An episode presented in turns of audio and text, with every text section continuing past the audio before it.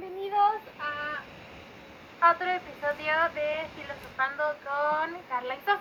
El día de hoy les presentamos el tema de el origen del ser dentro de las diferentes culturas antiguas.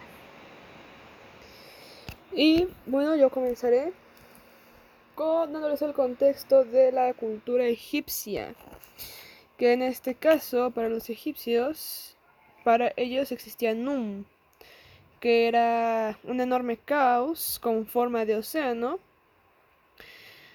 Y bueno, después sale de manera espontánea de todo este caos, surge Atum, que despierta como la energía que le da luz al mundo y este hace que se ordene el caos.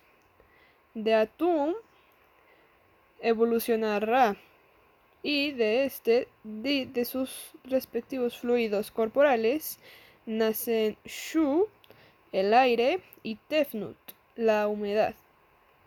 Después estos dos engendran a Geb, la tierra, y Nut, el cielo. Dentro de la cultura china se decía que Primero, el origen del universo se vio con una explosión masiva que dividió diferentes cosas en partículas, que eso fue lo que creó a los seres humanos. Todos ellos eran seres humanos con partículas y estaban hechos de exactamente lo mismo.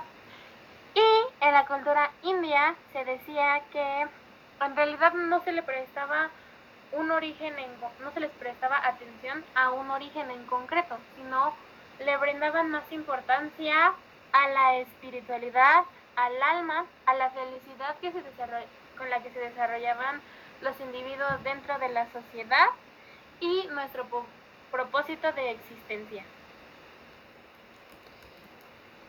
Y después, cuando en realidad, eh, para que se pudiese crear todo, como se conocía en la cultura egipcia, lo que sucede es que Ra comienza a sentirse molesto ya que Geb y Nut estaban juntos, así que este decide separarlos, haciendo que Shu y Tefnut carguen a Nut sobre sus hombros y a Geb lo pongan bajo sus pies, creando el espacio que existía entre el, entre el cielo y la tierra.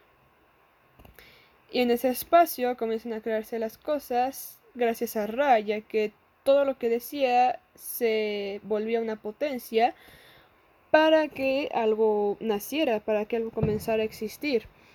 Así fue como se creó eh, las plantas, los animales y los humanos a través de la palabra de esta deidad.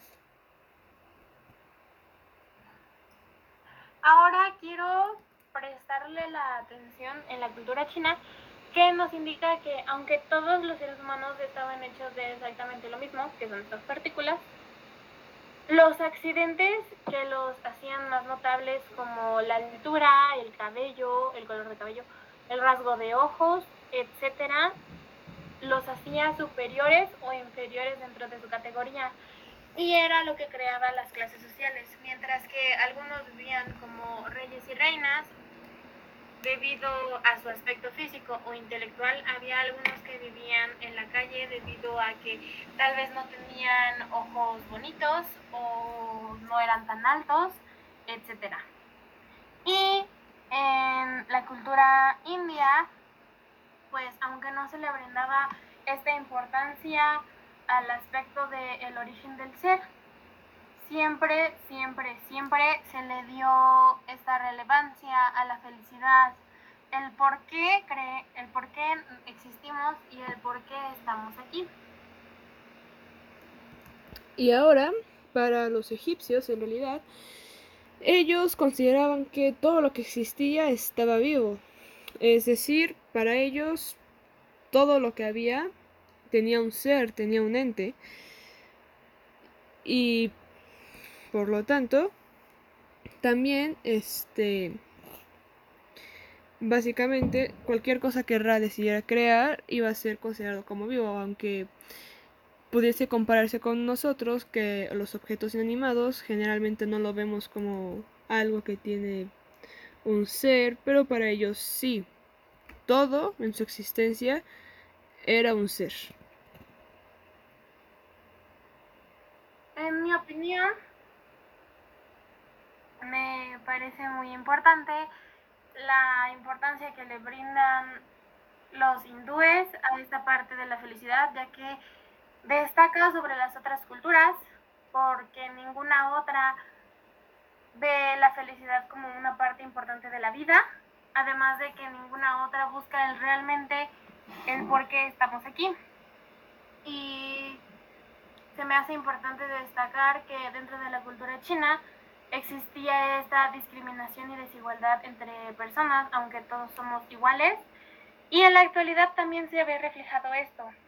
En diferentes culturas o sociedades todavía se da esta denigración a la persona por el simple hecho de ser diferente o fuera de lo normal, como el color de piel, la religión, y es algo que todavía como personas no podemos superar, aunque esto haya sido llevado de generación en generación a través de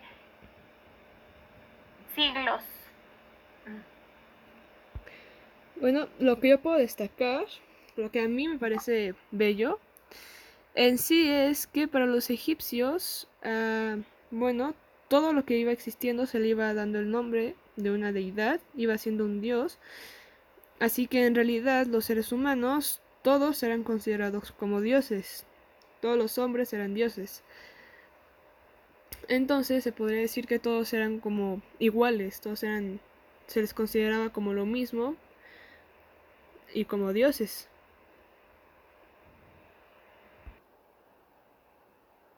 Ahora quisiera darle la palabra a un invitado especial que está el día de hoy aquí con nosotras para que nos dé su opinión sobre este tema tan interesante. Pues a mí se me hicieron muy interesantes estas tres perspectivas, bueno, de estas tres culturas y algo que también me gusta mucho, por ejemplo, de la cultura egipcia es la importancia que se le dan a los nombres y a las palabras y de hecho los escribas eran personas consideradas privilegiadas, el hecho de poder saber leer y escribir y también en la cultura egipcia cada persona y cada dios tenía una especie de nombre secreto, por así decirlo, que tenía mucho poder sobre ellos. Y ese nombre no lo podía saber absolutamente nadie porque se creía que tenía como la capacidad de reformar lo que es una persona, básicamente, o un dios en este caso. Ah, de la perspectiva de los chinos, también se me hace muy interesante lo que dice Sofía de que todavía se ven algunas cosas así en nuestra civilización. Yo, por ejemplo, puedo hablar un poco de la religión cristiana o católica, en el que a pesar de que según todos estamos hechos a partir de barro, a la imagen y semejanza de Dios, aún así hay mucha discriminación, homofobia y ni siquiera necesariamente por, ¿cómo se llama? Este, por religión. yo creo que en cualquier religión eso se sigue viendo mucho. Y algo que también me gusta mucho de la cultura hindú es que no se enfoca tanto en el origen del hombre, sino en su propósito y en eso de buscar la felicidad. Creo que es algo también muy interesante y que podríamos como aplicar todavía. Sería algo muy interesante de, poder aplicarlo. Ok, muchas gracias por tu por tu maravillosa opinión que nos acabas de brindar el día de hoy. Ya para concluir, queremos decir como, pues como equipo que es importante destacar esta parte de que los hindúes buscan la felicidad y es algo que nosotros como mexicanos también tenemos que hacer en lugar de preocuparnos por los demás, sino buscar nuestra felicidad, qué es lo que nos mueve como personas y pues qué, cuál es nuestro propósito aquí, qué es lo que nos motiva para seguir. Y en la cultura china lo que nos deja es que todos somos iguales, todos estamos hechos de lo mismo, el tener rasgos diferentes no nos hace superiores o inferiores y hay que aprender a aplicarlo dentro de nuestra sociedad. Bueno, yo creo que podemos concluir todos con la plática de hoy, es que como seres humanos, deberíamos dejar de enfocarnos en los aspectos físicos que tienen las personas, que sea algo totalmente irrelevante a, a, como, a como somos como seres humanos, y enfocarnos más en ser felices, en nuestros actos, y en dejar de hacer menos a las personas que son diferentes en cualquier aspecto. Bueno, esperemos, esperamos que este podcast o este episodio les haya gustado mucho. Fue para su, nutrición de información y la nuestra.